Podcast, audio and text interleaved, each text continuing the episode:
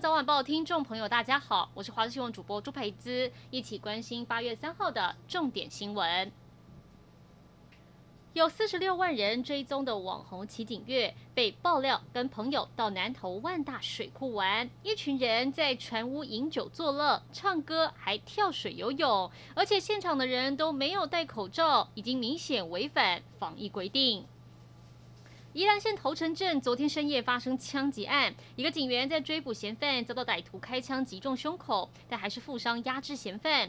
中弹的蔡姓远警左胸枪伤贯穿肺部，还好没有打中心脏，目前正在接受治疗。根据了解，嫌犯有毒品、诈欺等前科。警方在现场搜证，找到安非他命、海洛因等毒品，将依杀人未遂、违反枪炮弹药管制条例等罪嫌移送法办。这一次的东京奥运，我国目前取得二金四银四铜的超好成绩。除了民间欢欣鼓舞，政治人物当然也想趁机会跟选民拔感情。不过，就不是每个人都可以把话给说对。像是这一次的赛后颁奖典礼，我国的奥会会歌在奥运会场响起两次，让所有国人都很感动。但是前国民党主席朱立伦口误说听到国歌真的很感动，但其实是会歌旋律跟国旗歌一样。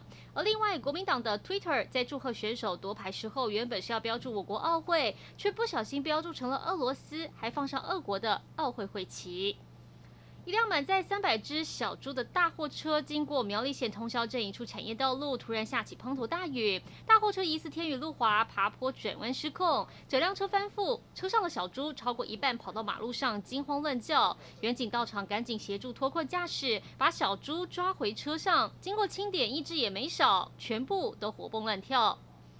美国体操天后拜尔斯决定强势回归，参加今天的平衡木决赛。她是出战冬奥的首场个人比赛。拜尔斯先前因为心理因素，先后从跳马跟高低杠等体操赛事中退赛，让不少粉丝很伤心。现在又临时决定出战，让支持者雀跃不已，等着她带来好成绩。而这一场平衡木决赛会在今天台湾时间下午四点五十分登场。